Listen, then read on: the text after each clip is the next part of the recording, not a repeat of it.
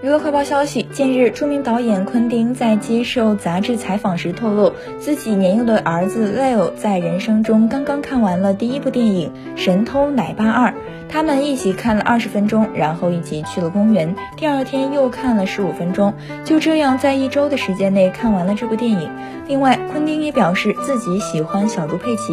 并称赞这部动画片是这十年来英国最棒的舶来品。